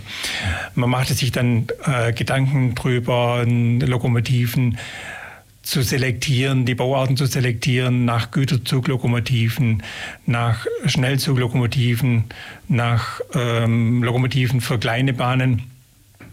Und so kam es auf, dass man also Lokomotiven mit äh, mehr Achsen, mit drei, mit vier, mit fünf Achsen dann plante und auch baute. Allerdings hatte das auch durchaus seine Nachteile, denn eine Dampflokomotive, muss man wissen, liegt ja, hat einen komplett starren Rahmen kann man ungefähr sagen, wie heutzutage ein Auto, ein langes Auto oder ein Omnibus oder ein LKW, die liegen, haben ja alle einen starren Rahmen. Der mhm. einzige Unterschied liegt darin, dass Straßenfahrzeuge lenkbare Räder haben, was Lokomotiven, Schienenfahrzeuge grundsätzlich eigentlich nicht haben. Und je länger die Lokomotiven, die Dampflokomotiven wurden, äh, desto schwieriger wurde es, diese durch die Kurven zu bewegen. Und so kam man einfach auf die Idee, zum Beispiel seitenverschiebliche Achsen anzubringen, dass ein Teil der Achsen auf ihrer äh, Achse links und rechts verschieblich waren mhm. und damit besser durch die Kurven kommen konnten. War aber auch nicht ganz so einfach, denn diese Lokomotiven wurden ja durch Treibstangen angetrieben, also mussten die Treibstangen genauso seitenverschieblich werden. Es kamen aber auch äh, sogenannte Gelenklokomotiven auf. Da wurden dann die Achsen in Baugruppen unterteilt, in zwei Baugruppen in aller Regel, sodass man vorne ein Drehgestell hatte und hinten ein Drehgestell, die dann unabhängig voneinander liefen. Hat auch funktioniert, aber der äh, Wartungsaufwand war damit auch sehr hoch. Also es war nie wirklich befriedigend, Stellen, äh, befriedigend mit Dampflokomotiven Verkehr zu machen, vor allem nicht auf steigungsreichen Strecken. Und äh, auch diese hatten damals schon große Lasten. Also die größte je gebaute Gelenklokomotive in Deutschland äh, ist eine bayerische Lokomotive, die hatte Drehgestelle mit jeweils vier Achsen drin, also insgesamt acht angetriebene Achsen. Ähm, allerdings wurde die auch doch nach kurzer Zeit wieder außer Betrieb gesetzt, weil der Wartungsaufwand einfach zu hoch war. Mhm. Dann kommt ja noch dazu, dass mit der Größe der Lokomotive auch der, der zu entspiegelnde, zu entstehende Dampf äh, ja mit produziert werden musste, also größere Rostflächen. Eine Dampflokomotive selber hat ja verschiedene Elemente. Der sogenannte Motor würde, äh, würde ich mal bezeichnen, ist der Dampfkessel zusammen mit den Zylindern. Im Dampfkessel wird über die Feuerbüchse, die am Ende des Kessels liegt, ähm, das Wasser angeheizt. Das Wasser liegt im Kessel selber drin, umspült die Feuerbüchse, wird die, der Kessel wird durchzogen von sogenannten Rauchrohren und Heizrohren. Äh, diese Rohre erwärmen das Wasser und ähm, das Wasser, das hier erwärmt wird, wird dann gesammelt als Dampf. Ähm, der wird unter Druck gesetzt, der Dampf, mit bis zu 16 Atmosphären, mit denen dann äh, die Triebwerke, die Zylinder angetrieben werden. Mhm. Ja, ähm, die größte haben Sie vorher gesagt, die gebaut wurde, aber es waren ja auf jeden Fall immer Baureihen auch, glaube ich, bei Dampflokomotiven. Oder gibt es von einzelnen Dampflokomotiven wirklich nur Unikate oder wie ist das? Also es gibt jetzt äh, sehr viele unterschiedliche Baureihen. Man hatte ganz am Anfang es so gemacht, dass im Prinzip jeder Staat, äh, jedes Königreich seine eigenen äh, Lokomotiven gebaut hat, entwickelt hat, äh, was dazu geführt hat, dass die Entwicklung durchaus sehr interessant war, aber oftmals wenig nachhaltig. Mhm. Man hat es vor allem gemerkt bei der Wartung. Oder man musste rüber in ein anderes Bund, äh, Königreich, ein anderes Herzogtum fahren. Wir haben ja hier speziell in Ulm auch die Grenze zwischen Bayern und äh, Württemberg gehabt und die württembergischen Lokomotiven fuhren nach Bayern rüber oder umgekehrt. Und wenn die dort in die Bahnbetriebswerke mussten, dann war halt oft das Problem, äh, dass die jeweiligen Bahnbetriebswerke nicht die Ersatzteile hatten für die Lokomotiven da oh des ja. Nachbarlandes. Mhm. Also mussten die wieder zurückgeschickt werden oder aufwendig äh, besorgt. Und so kam man auf die Idee, die Lokomotiven zu vereinheitlichen, die, die Typen zu vereinheitlichen äh, und gemeinsame Baugruppen zu bestellen. Das Ganze wurde forciert vor allem äh, mit der Zusammenlegung der sogenannten Länderbahnen anno 1920, als das Deutsche Reich entstand, in dem sich die Länder zusammengeführt haben. Und die damalige Deutsche Reichsbahngesellschaft, die gegründet wurde, übernahm zwar diese ganze Länderlokomotiven, aber man hatte vorher bereits schon begonnen, ähm, erste Lokomotivbaureihen zu vereinheitlichen, auch wenn diese manchmal noch kleine Unterschiede aufwiesen, aber so kann man sagen, zum Beispiel eine württembergische T5, eine sächsische T5, eine preußische T5 war in ihrer Bauart als sogenannte Tender-Güterzuglokomotive ähm, ein fester Bestand. Die hat in, äh, fixe Grundelemente, aber jedes ähm, Land damals hatte noch bestimmte Teile, kleine Teile, die unterschiedlich waren. Das ist wie wenn heutzutage ein Autohersteller zu sich zusammentun, im Prinzip das gleiche Auto bauen, ähm, aber das Aussehen sieht dann manchmal ein bisschen anders aus. Also sagen wir mhm. mal, die Instrumente sind anders, die Lichter sind anders, aber das Grundprinzip des Autos ist genau das gleiche. Ja, ja. Und so hat man das damals dann mit den Lokomotiven auch angefangen, um einfach äh, mehr Wirtschaftlichkeit zu betreiben. Das ist schon das gleiche Denken, im Prinzip diese ja, gemeinsame Plattform, wie es bei Autoherstellern heute ist. Und dann jeder macht halt sein Logo, seine Lämpchen, die dann vielleicht ein bisschen unterschiedlich. Also den Ansatz hatte man schon. Ähm, die ersten Bahnen, also die ersten, sagen wir, von wahrscheinlich Anfangszeit bis zur ersten Strecke. Also waren ja auch verschiedene wahrscheinlich Entwicklungsstufen, Meilensteine. Also die ersten Eisenbahnen, wenn man die auf dem Foto anschaut, mit denen, die dann sagen wir, um 1850 oder 1900 gefahren sind, unterscheiden sich ja dann schon auch ganz deutlich. Und später, wenn ich die Fotos von Eisenbahnen bis 1930, 1940er anschaue, noch mal ein bisschen anders, noch ein bisschen auch äh, aerodynamisch, irgendwelche, ja, wie soll man sagen, angebrachten Schutzbleche oder irgendwas, das nicht ganz so dumpf irgendwo vielleicht in, oder einfach ganz so widerstands, wie soll man sagen, luftwiderstandskritisch in, in, im Wege oder eben äh, stehen oder sich bewegen. Also äh, gibt es auf jeden Fall ja auch schon von Jahrzehnt zu Jahrzehnt, wenn ich das richtig sehe, markante Fortschritte in der Eisenbahn oder Antriebs- oder einfach ja, in der Eisenbahntechnik. Also es gibt tatsächlich äh, klar, äh, äh, deutliche Fortschritte dann in der Entwicklung. Man darf nicht vergessen, die ersten äh, Lokomotiven, die überhaupt gebaut wurden, waren ganz einfache äh, Dampfkessel, bei denen einfach das Wasser erwärmt wurde. Es wurde nur ein einziges Rohr durch den Kessel geführt, um das Wasser zu erwärmen, was natürlich ziemlich unwirtschaftlich ist. Äh, man darf nicht vergessen, es war anfangs tatsächlich so, dass die Hitze, die entwickelt wurde durch das Feuer, äh, oben am Schornstein fast zu 100 Prozent wieder rauskam. Ja. Also im Prinzip, es war keine große Übertragung auf das Wasser vorhanden. Und dementsprechend unwirtschaftlich waren die, die dam damaligen Dampflokomotiven. Mhm. Die späteren Entwicklungen äh, waren dann so, dass oh, jemand auf die Idee kam, äh, mehrere Rohre reinzubauen. Oh ja. Die nächste Entwicklung waren dann äh, größere Rohre und kleinere Rohre miteinander zu kombinieren. Mhm. Der nächste Schritt äh, war dann, und das waren also alle sogenannte Dampf Nassdampflokomotiven. Man muss unterscheiden, ganz am Anfang, man kennt jetzt eher, Nassdampf bedeutet ähm, den Dampf, den wir auch aus dem Kochtopf kennen. Mhm. Also sprich, man sieht die Dampfentwicklung als Nebel, wie wir es auch heutzutage vor allem im Herbst kennen. Und da ist sehr viel Wasser enthalten. Ähm, dieser Wasserdampf ist als solches in seiner Produktion, wenn man auch sammelt, ähm, nicht sehr antriebsfreudig, also gibt nicht sehr viel äh, Kraft her, äh, weil die Nachteil dabei ist, dass dieser, dieser Dampf äh, in den Zylindern zum Beispiel sehr schnell wieder kondensiert zu Wasser, weil die Zylinder äh, doch deutlich kühler sind wie jetzt der, der Kessel. Und äh, dann kam man auf die Idee, man könnte den Dampf eigentlich sozusagen überhitzen. Das heißt, der Dampf wird getrocknet.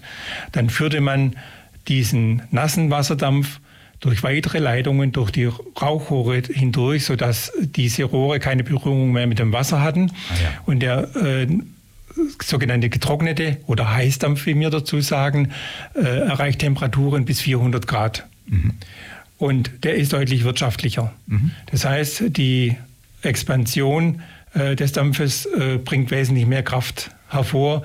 Er kühlt nicht so schnell ab, er verliert äh, weniger an Substanz und ähm, das ist dann im Prinzip das, was wir heutzutage als Heißdampflokomotiven bezeichnen. Das der größte Teil, der heutzutage noch rumfährt. Man kann die Lokomotiven, wenn man sie vorne an den Zylindern betrachtet, relativ ein, sehr schnell erkennen zwischen Nassdampflokomotiven. Es gibt noch ein paar ganz wenige aus äh, Länderbahnzeiten, vor allem kleine Lokomotiven, die haben obendrauf flache Schieber. Der Schieber selber ähm, verteilt den Dampf auf die Zylinder. Aha damit die Lokomotive dann vorwärts und rückwärts fahren kann, beziehungsweise überhaupt angetrieben wird. Die Heißdampflokomotiven haben zwei Kolben drin. Die haben oben einen kleineren Kolben und unten den großen Kolben. Und der kleine Kolben oben drauf im Zylinder ist äh, der sogenannte Schieber, ist also die, die Dampfsteuerung, die dem Zylinder sagt, wohin der Dampf dann kommt. Der äh, Dampf kommt mal vorne an den Zylinder, drückt den Zylinder nach hinten.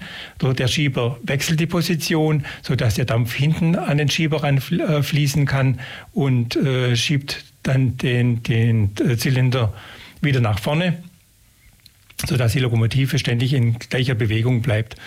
Und über entsprechende Umsteuerung ist es auch möglich, auf die Art und Weise die Lokomotive rückwärts fahren lassen zu können. Ja, ich verstehe. Mhm. Also, das ist der Punkt, den ich vorher ansprach, wo ich gesagt habe, Antrieb, also hat sie eine Antriebseffizienz und damit einfach eine Leistungsfähigkeit und ähm, ja, der Nutzung, Nutzungsgrad ja deutlich über die Jahre was verbessert und die Lokomotive dann auch einfach mehr Kraft bekommt. Man sieht ja öfter auf älteren Bildern oder auch auf Fotos, dass gerade an steilen Strecken, am Städten Gerstetten oder beziehungsweise vielleicht, weiß ich nicht, nein, aber, aber Quatsch, äh, Geislinger Steige, Strecke auch dann zwei Lokomotiven eingespannt werden mussten, um überhaupt dann einen Güter- oder einen Personenzug da hochzubringen. Also das ähm, war natürlich auch noch, denke ich, eine, eine Möglichkeit, dann mehr, wie soll man, Kraft auf die Schiene zu bekommen, oder? Ja, also man hat äh, wirklich auch in der Anfangszeit äh, auf der Geislinger Strecke immer zwei Lokomotiven gebraucht, damit ja. sie einfach den Zug hochziehen konnten. Man muss allerdings unterscheiden zwischen zwei Lokomotiven, die vorne dran sitzen und einer, die vorne und einer hinten dran sitzt, speziell auf der ja. Geislinger Steige. Weil die, Geis, die Geislinger Steige hat man eigentlich schon immer nachgeschoben, vor allem schwere Güterzüge. Mhm. Ähm, das hängt aber nicht nur äh, mit der Kraft der äh, vorderen Lokomotive zusammen, dass sie vielleicht äh, zu wenig Kraft hätte, sondern das hängt mit den Kupplungs, äh, Kupplungen zusammen, mit den Kupplungseisen. Damit die nicht überlastet werden und brechen, wird, äh, werden diese Kupplungseisen durch die Nachschiebelok entlastet. Mhm, ja. Das ist der Hintergrund der Schiebelokomotive. Also ja. unter anderem auch wegen äh, des Gewichtes des, des, Zuges und der vorderen Lokomotive, aber vor allem auch wegen der Kupplungseisen. Aber grundsätzlich äh, zwei Lokomotiven vorne dran als Zuglokomotiven sind auch heutzutage nicht ungewöhnlich, erleben wir durchaus auch noch im Dieselverkehr äh, mit den großen Zügen, mit dem Intercity, der von äh, Oberstdorf nach Stuttgart runterfährt, der hat in der Regel auch zwei Diesellokomotiven dran. Und dann müssen ja schon, also der hinten darf jetzt ja nicht kräftiger schieben, als der vorne zieht, müssen ja schon auch so aufeinander abgestimmt sein. Nicht, wenn der vorne langsam macht und der hinten voll irgendwo Kraft gibt und dann nicht, dass das irgendwie in der Mitte dann den aus dem oder die, die Wagen aus dem Gleis irgendwie drückt. Also wenn der vorne nur schwach ist und der hinten stark, das wird ja auch schwierig sein, oder? Also heutzutage ist es relativ einfach, weil die stimmen sich natürlich über Funk ab. Aha, das ja. zweite, die Geislinger Steige ist grundsätzlich von der Geschwindigkeit her begrenzt mit 70 Stundenkilometern. Mhm. Also er darf auch nicht schneller hinten schieben.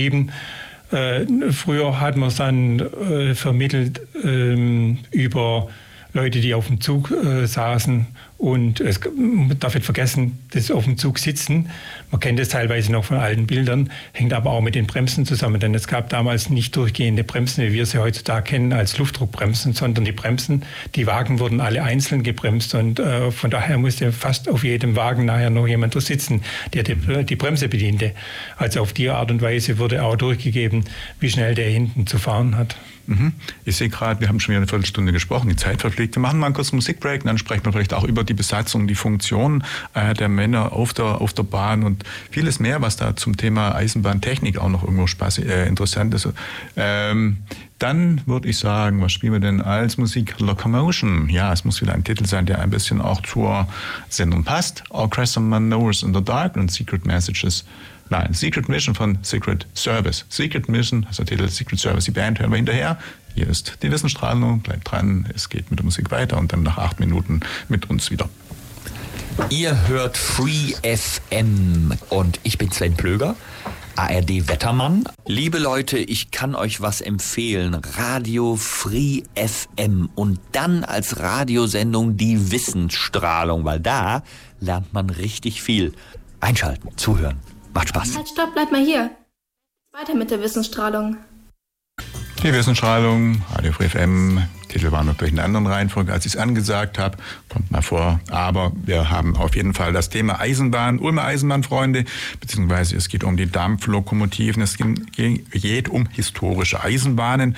Wir haben schon gerade über den technischen Fortschritt bei den Dampfloken gesprochen, was die Effizienzsteigerung auch äh, betrifft oder einfach die Antriebsweise der Bahnen über die Zeit. Und äh, ja, wir haben schon auch ein Stichwort genannt, das natürlich ähm, kam vor, der Begriff Tender und Tender Wagen oder früherhin gab es ja diese angebauten Tender.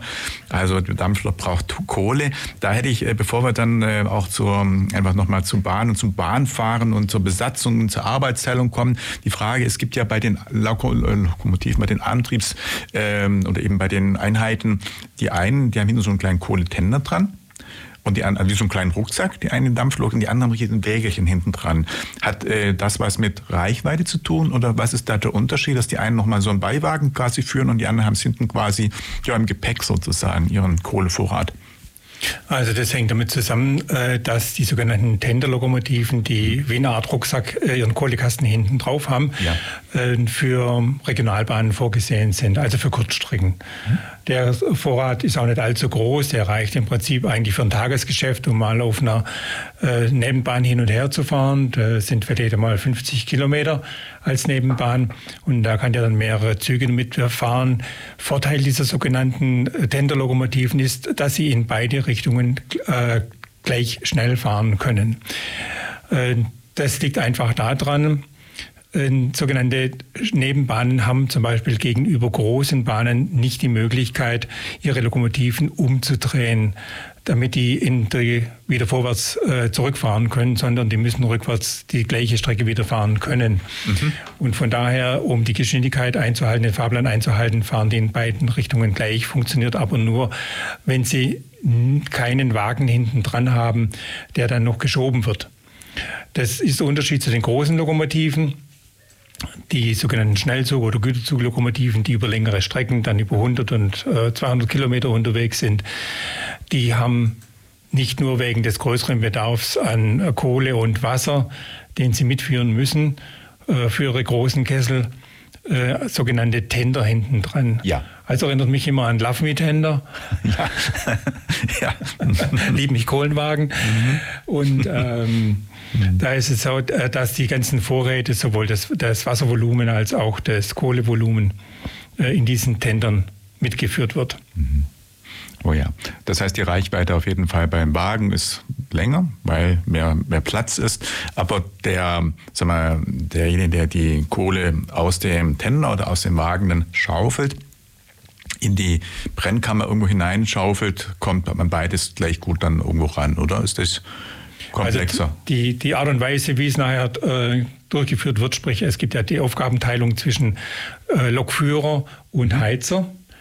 Das ist ja tatsächlich auf der Dampflokomotive das Personalaufwendige, denn alle anderen modernen Fahrzeuge haben ja nur einen Fahrer. Und äh, da braucht man natürlich jemanden, der die äh, Lokomotive bedient. Das ist der Lokführer, der auch die Strecke beobachtet. Und der Heizer, der schaufelt tatsächlich dann die Kohle äh, in die äh, in den Rost oder in die Feuerbüchse rein durch ein kleines Loch. Das können pro Stunde bei einer großen Lokomotive bis zu 1,3 Tonnen sein, die er da schaufeln muss. Oh, das ist Ja, es ist ganz ordentlich. Also der muss gut gebaut sein, kräftig Aha. sein.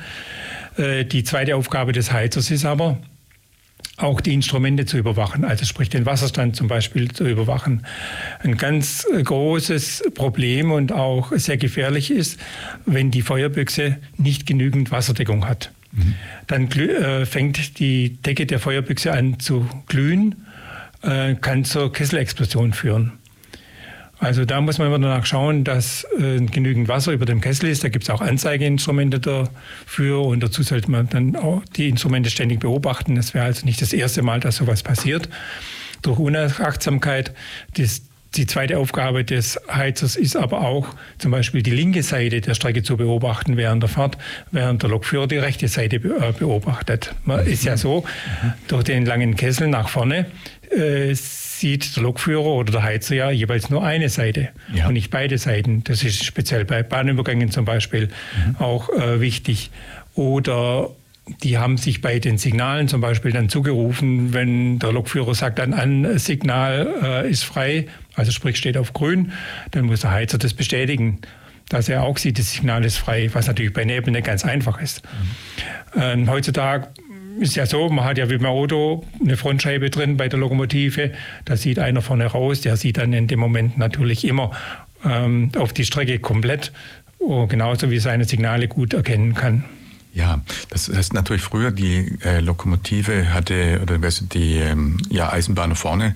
Im Führerstand hatten ja überhaupt keine Funkkommunikation, gar keinen Kontakt, dann auch wahrscheinlich zur zur Leitstelle oder wohin auch sonst oder irgendwie äh, Signalinformation, äh, irgendwo Übermittlung, die haben wirklich dann gucken müssen, was ist vor uns, was ist da, ist da vielleicht ein Hindernis oder ist die, die Schranke auch geschlossen? Also alles nur im Prinzip auf Sicht, letztendlich ist auf Sicht gefahren dann, oder? Also auf Sicht äh, fährt man im Prinzip heute noch, muss ich ehrlich sagen. Ja. Ich erlebe es ja selber, wenn ich dann auch im Triebwagen vorne mitfahre. Es ist ja so, dass man auf der einen Seite natürlich seine äh, elektronischen Instrumente heutzutage bei den ähm, modernen elektrischen Fahrzeugen hat, wie beim ICE. Da gibt es ja Linienzugbeeinflussung. Mhm. Oder jetzt das neue ETCS, also das europäische Steuerungssystem. Allerdings äh, fährt man grundsätzlich auf Sicht äh, schaut, was die Signale machen. Muss allerdings auch dazu sagen, es gibt viele unvernünftige Autofahrer, die bei unbeschränkten Bahnübergängen dann noch drüber fahren, wenn ah. es rot blinkt. Mhm. Also beinahe Zusammenstöße erleben wir öfters. Mhm. Das kommt auch immer wieder zu echten Zusammenstößen vor. Und äh, da würde ich doch mal die Autofahrer bitten, darauf zu achten, wenn sie an, an eine Bahn ranfahren, zu schauen, ob ein Zug kommt oder keiner oder ob das rote Licht blinkt und das auch ernst zu nehmen. Ja, also die ähm, Bahnen haben bis heute dann keine Funk irgendwo Begleitfunkausstattung, oder? Es gibt tatsächlich Bahnfunk schon, ja. äh, die sogenannte GSMR-Einrichtung. Mhm. Äh, mit der wird Bahnfunk betrieben äh, zwischen den äh, Fahrzeugen, zwischen Zugführer und dem äh, Lokführer, wobei die innerhalb vom Zug heutzutage auch miteinander verbunden sind, aber ähm, vor allem zwischen dem Stellwerk und dem Lokführer muss die Verbindung vorhanden sein. Äh, dass sie dem Lokführer, Stellwerk dem Lokführer auch rechtzeitig sagen kann, wenn es Probleme geben sollte oder wenn der Lokführer der Zug auf der Strecke stehen bleibt wegen technischer Probleme. Äh, dass er dem Stellwerk Bescheid geben kann, dem nächsten Bahnhof Bescheid geben kann, dass er Hilfe braucht. Mhm. Ja, kommt das öfter auch mal bei der Dampflok dann vor, dass die aus irgendwelchen Gründen stehen bleibt oder stehen bleiben muss? Sie haben das Thema Überhitzung angesprochen. Also ist Ihnen schon mal passiert, dass Sie dann irgendwo auf offener Strecke gestanden sind, weil Defekt, weil Überhitzung, weil, was weiß ich, Kuh auf, der, dem Gleis, irgend sowas, dass man dann sagen muss, stopp, wir müssen anhalten? Also die Kuh auf dem Gleis bringen wir wahrscheinlich noch runter, selber runter.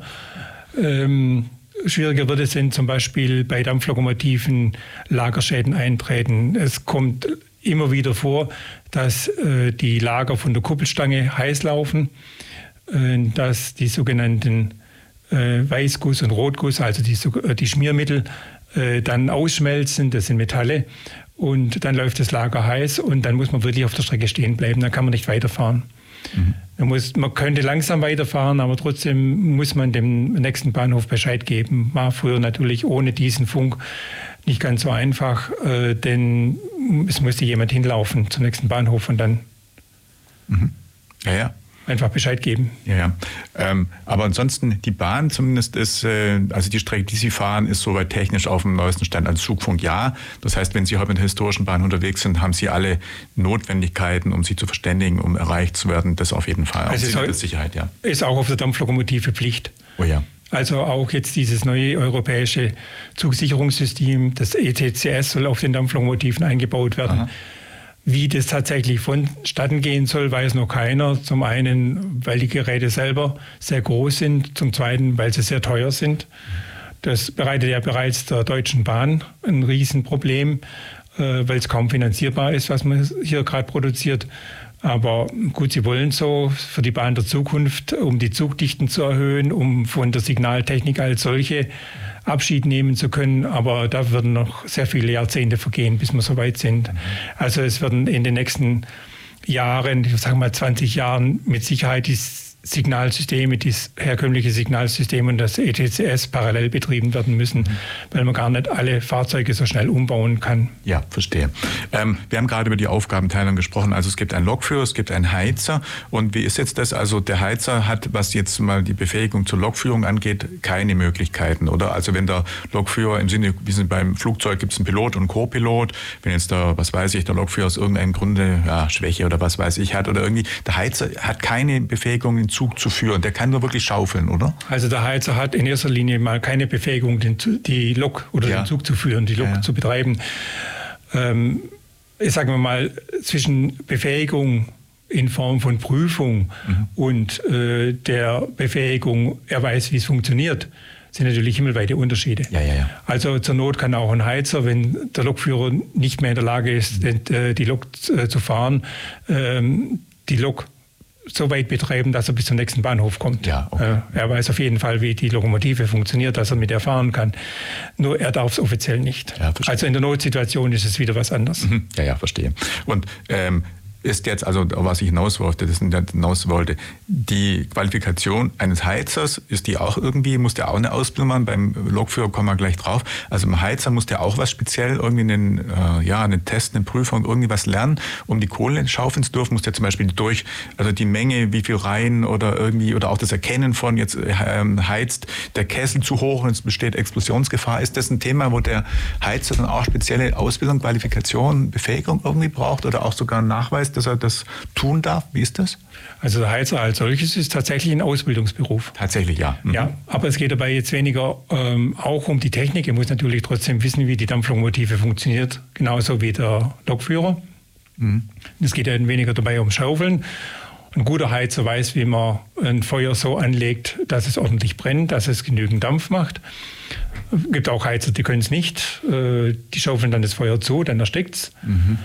Ähm, die andere Seite ist die, der Heizer muss auf der, äh, trotzdem wissen, wie eine Strecke funktioniert, welche Signale es gibt auf der Strecke, weil er muss ja trotzdem dem Lokführer sagen können, ob die Strecke frei ist, ob er fahren darf. Ähm, also da gibt es jetzt keine Unterschiede da drin, sondern äh, die hat im Prinzip die gleiche Vorbildung und wird da genau so geprüft. Mhm. Der, der nächste Stufe vom Heizer wer der Lokführer oder Dampflokführer. Mhm. Also das ist eine Art Aufbau. Man hat nicht umsonst früher gesagt, ähm, der, den Lokführer als Meister bezeichnet. Das ist wie wenn man heutzutage die Gesellenprüfung macht, das wäre ja. quasi der Heizer, und anschließend äh, die Meisterausbildung macht äh, zum Handwerksmeister und genauso kann man eigentlich die Stufen zwischen Heizer und Lokführer sehen. Oh ja. Mhm.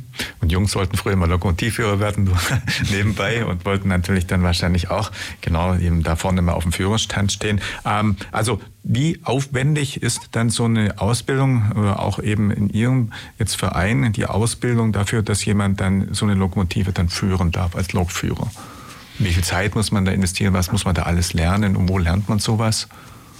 Also es geht in erster Linie darum äh, zu wissen, äh, wie die Dampflokomotive überhaupt funktioniert. Vor allem auch, äh, wie gebe ich Dampf, ähm, wie benutze ich den Regler, wie benutze ich die Bremseinrichtung. Es ist ja bei einer Dampflokomotive nicht ganz so einfach. Äh, sie ist reaktionsschlechter äh, wie eine Diesellokomotive oder eine Elektrolokomotive, bei denen die Kraftübertragung sofort erfolgt. Mhm. Und bei der Dampflokomotive erfolgt die Kraftübertragung erst durch die Entspannung des Dampfes, auch durch den Weg, den der Dampf dann durch den Kessel nimmt, bis zu den Zylindern. Dauert es etwas länger, das muss man einfach wissen. Ähm, wie muss ich die Lokomotive führen? Wie viel Dampf muss ich hier geben beim Anfahren, beim Langsamfahren, beim in, in einen Berg fahren? Also das ist auch viel Erfahrung mit dabei. Deswegen die theoretische Ausbildung alleine ist nicht einmal äh, die, das Problem oder die Schwierigkeit, sondern die praktische Erfahrung, äh, die man damit bringen muss. Also wenn man das vergleicht heutzutage, äh, es gibt ja viele Seiteneinsteiger als äh, Lok- oder Triebwagenführer, sage äh, als Triebfahrzeugführer, denen wird beigebracht, dass sie den Hebel nach vorne und nach, nach, nach hinten drücken müssen. Also abgesehen davon, dass sie natürlich auch die ganze Signal Signalisation kennen müssen. Aber die haben mit der Technik als solches vom Fahrzeug äh, nicht mehr viel äh, zu tun. Ja. Und das ist bei der Dampflokomotive völlig anders. Also jemand, der eine Dampflokomotive fährt, muss wissen, wie sie in allen Details funktioniert. Mhm. Ja. Da gehört ja nicht nur dazu, äh, dass man ihr Dampf gibt oder weiß, wie sie bremst, sondern es sind so viele Nebeneinrichtungen drin, wie die Speisewasserpumpe, äh, äh, die das Wasser vom Wasserkasten in den Kessel bringt. Ähm, es gibt die Dampfstrahlpumpe, die zusätzlich, es gibt zwei Pumpen aus Sicherheitsgründen, die Wasser in den Kessel bringen. Wie die funktioniert, wie funktioniert die Lichtmaschine, wie funktioniert die Luftpumpe. Und die sind ja alle dampfbetrieben. Und man sollte natürlich nach Möglichkeit als äh, Dampflokführer wissen, wie man Mängel beheben kann. Mhm. Ja, und wie viele Leute sind dann bei Ihnen jetzt im Verein, die so Lokomotiven äh, führen dürfen? Also wie viele Fahrer haben Sie aktuell, Führer, Lokführer? Also Dampflokführer haben wir momentan bei uns auf der Strecke drei. Drei, ja, okay. Das heißt, für den Sommerbetrieb äh, ist im Prinzip immer dann einen Sonntag einer und der nächste dann am nächsten. Also immer wechselweise jemand dann im Einsatz und kann Ja, fahren. ganz genau. Also die äh, organisieren sich dann selber mit den Heizern. Wir haben noch zwei Heizer. Und mit denen äh, ist immer auf jeden Fall einer Lokführer und manchmal macht auch ein Lokführer noch Heizer oder Zugführer. Also die organisieren sich untereinander unter den Zugführern. Zugführer sind ja wieder was ganz anderes. Mhm. Zugführer ist eigentlich der Chef des Zuges. Man denkt immer, der Lokomotivführer wäre der Chef des Zuges, aber ist er nicht. Denn der Lokomotivführer bedient nur die Lokomotive. Mhm. Äh, der Zugführer ist derjenige, der äh, die organisatorische Macht über den Zug hat. Also sprich, wenn es Probleme geben sollte äh, während der Fahrt, dann ist der Zugführer dafür zuständig. Ah, ja, ja, ja. Das heißt, der ist letztendlich derjenige, der über alles die Gesamtaufsicht hat und an der Stelle dann auch die Anweisungen gibt. Wissen das derjenige, der dann an der Haltestelle äh, aussteigt und dann auch wieder pfeift und dann die Weiterfahrt äh, anordnet? Das ist auch dann derselbe, oder? Das ist in dem Fall auch der Zugführer. auch der Zugführer. Ganz genau. genau. Also die sogenannten Fahrbefehle, ja. Fahrbefehle werden nur durch den Zugführer gegeben. Ja nach dessen Pfeife im Sinne ja. des Wortes dann alle eben ja. fahren tanzen müssen. Sich tanzen müssen, genau. Ja, also das auf jeden Fall. Und wer gehört dann noch zur Besetzung? Also der Motivführer, der Zugführer haben wir schon gesagt, einen Heizer kennen wir schon. Und in Ihrem Fall gibt es ja noch die, ja, die, die Versorgungscrew, die also quasi, ähm, ja, ich sag mal, eine Speisewägelchen dann irgendwo dann wahrscheinlich auch dann macht äh, oder, oder. Wir haben daneben äh, dann noch die sogenannten Schaffner oder Zugbegleiter, ja. Mhm. sagen wir dann auch, äh, die den Fahrkartenverkauf übernehmen, äh, die aber auch den Zugführer unterstützen. Gerade bei längeren Zügen ist es ganz wichtig, äh, dass der Zugführer weiß, in jedem Wagen, äh, die Passagiere sind eingestiegen, äh, die Türen sind geschlossen, ich kann losfahren. Oh ja, aha. Ja, und ähm, die Reise jetzt bei Ihnen vom Anfangs bis zum Endbahnhof dauert dann, also wenn wir jetzt äh, so eine Fahrt bei Ihnen anschauen, jetzt im Sommer, wie lange, also von Anfang losfahren Amstetten bis Halbschalt, äh, Zielhalte Gerstetten, wie lange fährt dann die Bahn? Also wir benötigen für die 20 Kilometer Strecke 50 Minuten Fahrzeit. Oh ja, okay. Und danach, also nach dem Endbahnhof und gedreht dann, und dann wird wieder zurückgefahren. Genau, also da sind wir dann am Endbahnhof etwa eine halbe Stunde und ähm, drehen dann wieder um. Die interessanten Fragen von, von, vielen Passagieren lautet dann, wie fährt denn der Zug dann zurück? Da hinten ist doch Schluss. Mhm. Oder dreht ihr die Lokomotive um? Nein, natürlich nicht, sondern das ist das, warum wir eine Tenderlokomotive benutzen. Wir fahren um den Zug herum mhm. auf dem Nebengleis, äh, sitzen an das andere Ende des Zuges und äh, dann zieht der die Lokomotive quasi im Rückwärtsgang den Zug wieder zurück. Ja, wie viele Beiwagen oder Anhängewagen, also Personen, also Beförderungswagen haben Sie dann und wie viele Leute passen da rein? An Personenwagen haben wir jetzt vier, da passen 200 äh, Personen rein. Aha. Zusätzlich nehmen wir noch unseren Speisewagen mit. Das ist ein Wagen der gleichen Bauart, den wir zum Speisewagen umgebaut haben. Der hat sogar noch 24 Sitzplätze. Netterweise haben meine früheren Kollegen äh, hier eine alte Kinoeinrichtung dazu benutzt, um die in den Speisewagen reinzubauen, was äh, dem Wagen eine besondere Romantik verleiht, mit Klappsesseln, Klappstühlchen. Und dazu haben wir noch einen Packwagen, in dem wir vor allem Fahrräder mitnehmen, ähm, Kinderwagen mitnehmen, aber durchaus auch Rollstuhlfahrer. Ich muss leider dazu sagen, dass wir bei, für Rollstuhlfahrer nicht die passende Einrichtung haben, um den im normalen Wagen mitnehmen zu können. Ewiges Diskussionsthema, weil die historischen Fahrzeuge damals einfach nicht dafür gebaut worden sind. Ja, ja. Klar, man, mancher Infrastruktur ja, fehlt es da halt noch. Das ist halt Historie.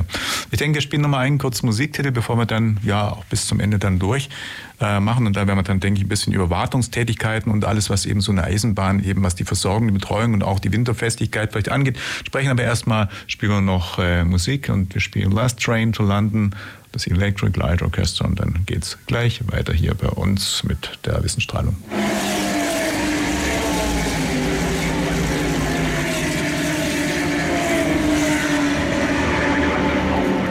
Hallo, ist Maro Engel aus der DCM ihr hört die Wissensstrahlung bei FreeFM. Die Wissensstrahlung, Radio Free FM. Heute geht es um Dampfloken, um historische Eisenbahnen mit Reinhard Mallow, der heute bei mir Studiogast ist und wir schon äh, ja, zwei Stunden zusammen sehr spannend über Dampflokomotiven, über Amstetten, Gerstetten, die Eisenbahn gesprochen haben. Und da wollen wir auch noch die verbleibenden Viertelstunde äh, natürlich darüber berichten und sprechen. Und wir haben äh, gerade gesagt, die Eisenbahn fährt und die Eisenbahn ja, bedarf aber eben auch einer Wartung. Jetzt haben wir Winterzeit, das heißt, die Saison für die Eisenbahn Amstetten, Gerstetten ist äh, mit dem letzten Wochenende, glaube ich, zu Ende gegangen. Und jetzt sind eben viele Wartungsarbeiten, die anliegen. Herr Mallow, so eine Eisenbahn oder Ihr Fahrzeug, Ihre Fahrzeuge sind ja auch nicht mehr die jüngsten. Ähm, dass die überhaupt noch so gut in Schuss sind nach vielen Jahrzehnten, bedarf wahrscheinlich oder ist der, der guten Wartung ihrerseits auch zu verdanken. Und ja, der Bedarf ist aber eben auch wahrscheinlich viel intensiver Pflege, dass das alles an der Stelle auch noch nach diesen vielen Jahrzehnten einwandfrei funktioniert und die Bahn weiter dampfen kann. Was muss denn alles so gemacht werden? Gibt es da jetzt auch bestimmte Fristenarbeiten? Gibt es da bestimmte Routinigkeiten, die man ja im Winter immer machen muss oder die man vielleicht gar vor jeder Fahrt machen muss? Geben Sie uns einfach mal ein bisschen so einen Überblick, was da alles an so einer Lokomotive gearbeitet werden muss und auch was Sie vielleicht gerade aktuell so machen. Bei den Fristen ist es einfach so, ähnlich wie beim Auto gibt es den sogenannten, die sogenannten Hauptuntersuchungen oder Zwischenuntersuchungen auch. Die Hauptuntersuchungen finden alle acht Jahre statt, wobei man hier unterscheidet zwischen äh, Kesseluntersuchung und Fahrwerksuntersuchung. Also es sind zwei verschiedene Untersuchungen, die auch nicht gleichzeitig durchgeführt werden. Äh, beide sind wichtig, um überhaupt damit fahren zu können, denn äh, ganz wichtig ist einfach, der Kessel muss sicher sein. Er ja. darf nicht explodieren oder Wasser austreten oder Dampf austreten. Der muss absolut dicht sein. Äh, dazwischen gibt es aber auch, ähnlich wie beim Auto, sogenannte Bremsuntersuchungen, die wieder unabhängig äh, davon gemacht werden. Also es sind verschiedene Faktoren. Wenn wir in den Winter reingehen, dadurch, dass wir nicht das ganze Jahr fahren, wird die Lokomotive im Herbst entleert. Das heißt, alles Wasser muss raus, sie muss gereinigt werden. Es wird sogar eine Schlamm, also der Kesselstein, ausgespült mit Hochdruckreiniger. Äh, jetzt sind wir gerade dabei, äh, unseren Kessel wieder neu warten zu lassen. Da ist dieses Jahr die Frist abgelaufen. Mhm. Und wir müssen neue Rohre, Rauchrohre und Heizrohre einbauen. Die haben wir dieses Wochenende gerade erst alle ausgebaut. Die werden, äh, sind ja fest verbunden mit der vorderen Rohrwand und mit der hinteren Rohrwand, äh, die den Kessel bilden. Und jetzt können wir in den Kessel reinschauen. Der muss jetzt ganz sauber gemacht werden. Wenn irgendwo Abzehrungen äh, durch das Wasser, durch die Wasserteile äh, entstehen, dann müssen die wieder ausgeschweißt werden. Und da hoffen wir mal, dass wir da gut wegkommen, weil rein theoretisch ist es auch möglich, kann passieren, wenn der Kessel in einem sehr schlechten Zustand ist, dass dann die Lokomotive außer Betrieb genommen werden muss. Und die Alternative heißt in diesem Fall Neubaukessel, neuer Kessel. Hört sich so leicht an. Neue Kessel kosten heutzutage zwischen 400.000 und 500.000 Euro. 400.000 und 500.000 ja. Euro. Wow, das ist ein enorm. Riesenbatzen, den man dann als Verein aufbringen muss, damit man weiterfahren kann. Oder, wenn es nicht mhm. reicht, dann ist Ende Sense. Ende Gelände, dann geht nichts mehr. Ja. Wow, das ist ein teures, äh, ein teures Anliegen. Was ist denn überhaupt so eine gesamte, so eine historische Lokomotive dann wert? Ich meine, wenn die schon allein, äh, auch der Kessel, das zu fertigen oder nachzufertigen so teuer ist, was ist, kann man das so einschätzen? Was ist denn so, so eine Eisenbahn, so eine Lokomotive allein? Was, was ist denn die wert? Naja, gut, den Wert einer Lokomotive in dem Alter im Normalfall äh, sogenannte Schrottwert. Also mehr bringt sie tatsächlich nicht. Ich meine, gut, wenn man es jetzt verkaufen würde und man würde jetzt einen neuen Kessel drauf machen, dann versucht man natürlich schon, ähm, die entsprechend loszuwerden, damit das Geld wieder reinkommt. Also es gibt jetzt Kollegenvereine, äh, die schaffen es nicht mehr, die verkaufen dann ihre Lokomotive woanders hin und dann müssen halt andere versuchen, die Lokomotive wieder zum Laufen zu bringen. Vielleicht sind die finanzkräftiger, vielleicht haben die mehr Personal, mit der sie es ehrenamtlich machen können. Es gibt durchaus auch ähm, Leute, Kollegen, die haben das, die Fachkenntnisse, um sie wieder hervorzubringen. Aber bei Neubaukessel, und das ist es wirklich, ein Kessel ist äh, eine Einrichtung, eine regelrechte Verbrauchseinrichtung, muss man dazu sagen. Also im Gegensatz zum Fahrwerk, ähm, gute Räder durchaus auch. Man muss hin und wieder mal die Räder, die Räder neu machen. Aber der Kessel ist tatsächlich das, äh, was am meisten beansprucht wird. Man darf nicht vergessen, es sind ja Temperaturen, wie wir vorhin schon gesagt haben, zwischen 0 Grad und äh, bis zu 400 Grad, äh, die da drin wirken. Der Kessel muss ja ganz langsam angeheizt werden. Man fängt in der Regel mit sechs Stunden vorher an, bevor er seinen wirklichen Betriebsdruck erreicht von bis zu 16 Atmosphären. Und äh, je schneller man anheizt, desto stärker wird der Kessel einfach beansprucht. Ja. Bei uns ist es so, normalerweise wird der Kessel im Winter dann, wie gesagt, komplett geleert und äh, sauber gemacht und dann kommt die Lokomotive in Schuppen rein. Es gibt viele kleine Arbeiten, diverse Maschinen arbeiten immer ganz so sauber, wie sie sollten. Wir haben vorhin erklärt, dass es äh, darum geht, dass man äh, Speisepumpe hat, um das Wasser in den Kessel reinzudrücken oder die Luftpumpe, um die Luftbehälter zu füllen für die Bremse. Mhm. Und äh, das sind natürlich Gegenstände, die durchaus auch immer wieder mal Probleme bereiten. Da bricht was ab, dann wird was undicht. Und das sind solche Sachen, solche Arbeiten, die wir über den Winter machen. Mhm. Sie haben auf jeden Fall für jede, wie viel, wie viel Eisenbahnen haben Sie insgesamt, wie viele Wagen oder wie viel Zug? Also jetzt bei uns auf der Strecke sind es ähm, eine Dampflokomotive und äh, sechs Wagen, die wir momentan betreuen. Ja. Wir haben noch ein bisschen mehr, die gerade äh, rumstehen, sag's mal so, mhm. die auf Aufarbeitung warten. Wir haben noch einen Dieseltriebwagen und zwei Diesellokomotiven. Mhm. Und die haben aber alle irgendwo einen ja, geschlossenen, also ein Gebäude oder einen Schutz für den Winter, wenn es extrem sein sollte, dass da an der Stelle nichts passiert, die also jetzt nicht äh, im Eis irgendwo da einfrieren. Oder also hat jeder irgendwo doch ein Winter, Winterdächchen, so zumindest, oder? Also bei den äh, Triebfahrzeugen auf jeden Fall. Die Wagen stehen im Freien. Aha, oh ja. Und wie ist das jetzt, wenn Sie was, also Sie haben gerade gesagt, den Kessel muss man nachfertigen, wenn Sie jetzt mal irgendeine so Pleuelstange oder irgendwas äh, ja, austauschen müssen, muss man alles wirklich nachfertigen lassen oder kann man auch bestimmte Sachen noch auf dem Gebrauchtwagen, äh, Gebrauchtmarkt irgendwo erwerben oder, oder muss man alles dann neu wirklich machen? Oder wie ist denn das mit, mit Ersatzteilen? Oder dann war an jetzt irgendwie so ein, was weiß ich, ja, einfach irgendein beliebiges Teil von der Bahn, ich überlege gerade was, aber ja, einfach ein Rad oder so eine, so eine Stange, irgendwas muss getauscht werden. Wie ist das? kann man da im Internet googeln, Suche für Bahn so und so, so und so, Ersatzteile oder gibt es das gar nicht mehr? Man muss alles dann nachfertigen? Also googeln ist eine Möglichkeit, kommen ja. aber nicht weit. Mhm. Äh, man hat schon seine äh, Kreise, seine äh, Verbindungen zu den Kollegen, die zum Teil das auch vorrätig haben. Wir haben auch einen Teil an Ersatzteillager. Mhm. Ähm, bei der Dampflokomotive muss man mal gucken, wer noch Teile rumliegen hat. Äh, die er vielleicht nicht gerade braucht. Es gibt äh, Sammler von Dampflokomotiven, die dann draußen stehen, die man vielleicht auch noch als Ersatzteillager verwenden könnte, gerade Treibstangen zum Beispiel. Ähm, es sind auch Schmiereinrichtungen.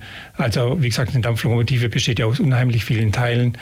Achsen, Wagenachsen sind relativ leicht zu bekommen, da sie sich von den heutigen Achsen ähm, nicht unbedingt groß unterscheiden. Also wir werden verwenden heutzutage für die Wagen ähnliche Achsen, wie es die modernen Wagen nehmen. Also mal nicht gerade von der Schnellbahn, aber so aus dem Güterwagenbereich, das funktioniert auf jeden Fall bei Geschwindigkeiten bis 90 Stundenkilometer. Oh ja. Wie ist denn das generell? Gibt es da irgendeine Prognose? Ich meine, Ihre Eisenbahn, wie alt ist jetzt Ihre Lokomotive, dann, die Sie jetzt fahren? Die ist schon 70, 80 Die ist jetzt ähm, über 100, 102 über 100, Jahre alt. 102 Jahre, ja. Also ist ja dann schon sehr alt. Gibt es jetzt irgendeine Prognose, wie lang so eine und wie weit und wie lang so eine, so eine Bahn denn fahren kann? Oder gibt es da irgendwann auch, dass man, das heißt, der Kessel dann halt irgendwo einfach Risse bekommt oder einfach die Infrastruktur verrostet oder irgendwie? Ich meine, ein Auto, die meisten Autos schaffen so um die 20, vielleicht heute gut, wenn es gut geht, 25 Jahre und dann muss man sie einfach verschrotten, weil es an allen Ecken und Enden einfach zu bröckeln beginnt oder zu rosten beginnt. Wie ist so die Prognose für so eine Eisbahn? Kann die 200 Jahre alt werden oder gibt es da noch gar keinen Erfahrungswert, weil man noch gar keine so lange Zeit oder so alten Bahnen irgendwo vielleicht hat? Oder wie schätzen Sie das ein? Also im Prinzip gibt es nach oben keine Grenzen. Man kann sie rein theoretisch ewig äh, fahren. Oh ja, das Problem ist tatsächlich, dass man eines Tages quasi eine Neubaulok hat, weil alle Teile mhm. ersetzt äh, werden müssen. Also ganz schwierig wird es, wenn man einen Rahmen komplett neu machen muss. Obwohl es Kollegen gibt, die haben es schon fertig gebracht, absolute Schrottlokomotiven wieder auf die Gleise zu setzen und wieder Betrieb damit zu machen, sich dann manchmal fragt, lohnt sich das Ganze oder aus welchem Grund macht man es gut. Bei manchen Typen ist es einfach so, die sagen, ja, von dieser einen Baureihe gibt es nur noch diese eine Lokomotive, die stand halt jetzt gerade im Museum. Wobei, solange sie noch im Museum stand, war sie noch gut dran, äh, weil sie dann im Trockenen wenigstens stand und gut erhalten. Äh, schwieriger wird es mit Lokomotiven, die halt ewig im Freien stehen, weil die Abzierungen zu groß sind. Aber solange es sich um reine Blechteile handelt, wie jetzt zum Beispiel ein Führerhaus, das man dann neu machen muss, oder Verkleidungen, ist es noch relativ einfach. Also die, die größten Investitionen sind tatsächlich äh, die Achsen, das Fahrwerk und die Kessel. Mhm. Und dann gibt es dann schon eben bestimmte Punkte, die Sie aus Erfahrung kennen, wo dann besonders eben die Anfälligkeit besteht, wo man immer besonders gucken muss. Und äh, ja, dann schaut man eben jeden Winter darauf, wie schaut es aus, muss ich was machen oder auch nicht. Und das äh, größte Problem bei den, bei den Dampflokomotiven jetzt in dem Fall ist äh, zum einen äh, der Antrieb, also das sind äh, die Treibstangen zum Beispiel, die dann festrosten können auf den Lagern die sollte man, äh, wenn die nicht geschützt waren, äh, dann müsste man die im Prinzip neu machen.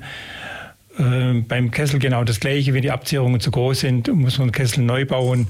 Die Zylinder ebenso, wenn die von innen her verrostet sind, dann muss man auch die Zylinder neu machen. Also es gibt tatsächlich Beispiele. Ähm, ich kenne das aus von der Dampfbahn Furka in der Schweiz, ähm, die haben Lokomotiven aus Vietnam, aus dem Berggebiet von Vietnam geholt, äh, die ursprünglich tatsächlich mal in der Schweiz gelaufen sind und haben die fast neu gebaut. Mhm. Gibt es denn auch irgendwo Bauern noch, die komplett mal eine neue Dampflokomotive bauen, irgendwo in der Welt, oder werden gar keine mehr gebaut oder irgendwo dann doch noch? Es gibt tatsächlich Neubaudampflokomotiven in Österreich. Aha, schön. Mhm. Also es gibt ja noch Bahnen äh, wie die Schafbergbahn zum Beispiel als Zahnradbahnen und äh, die haben es wirklich fertiggebracht, neue Dampflokomotiven, die in der Schweiz gebaut wurden, auf modernen Erkenntnissen äh, ähnlich äh, zu bauen, natürlich von äußerlich ziemlich ähnlich wie die alten, aber äh, technisch mit modernen Gesichtspunkten. Mhm. So ist zumindest die Befähigung, das Wissen, wie man so eine Dampflok baut, dann auch noch auf eine gewisse Zeit vorhanden, weil wenn man das nicht mehr baut und die Generation stirbt dann irgendwann aus der Ingenieure, muss man sich wahrscheinlich erst wieder komplett neu einarbeiten, wenn das einfach mal weg ist. Also auf jeden Fall, und äh, wir haben noch ungefähr zwei Minuten, Ihre Saison ist jetzt zu Ende gegangen. Und wann geht es wieder los? Für alle diejenigen, die jetzt ein bisschen beim Zuhören auch Interesse bekommen haben, mal mit zu Dampf Dampfen mal mit auf der, äh, auf der äh, Bahn Amstetten-Gerstetten mitzufahren. Wann ist die Saison, äh, wann geht es wieder los? Wann startet die nächste? Die Saison fängt wieder an am 1. Mai. Ja. Da fangen die meisten Museumsbahnen an und wir haben dazu den 1. Mai zum Tag der Museumsbahnen erkoren.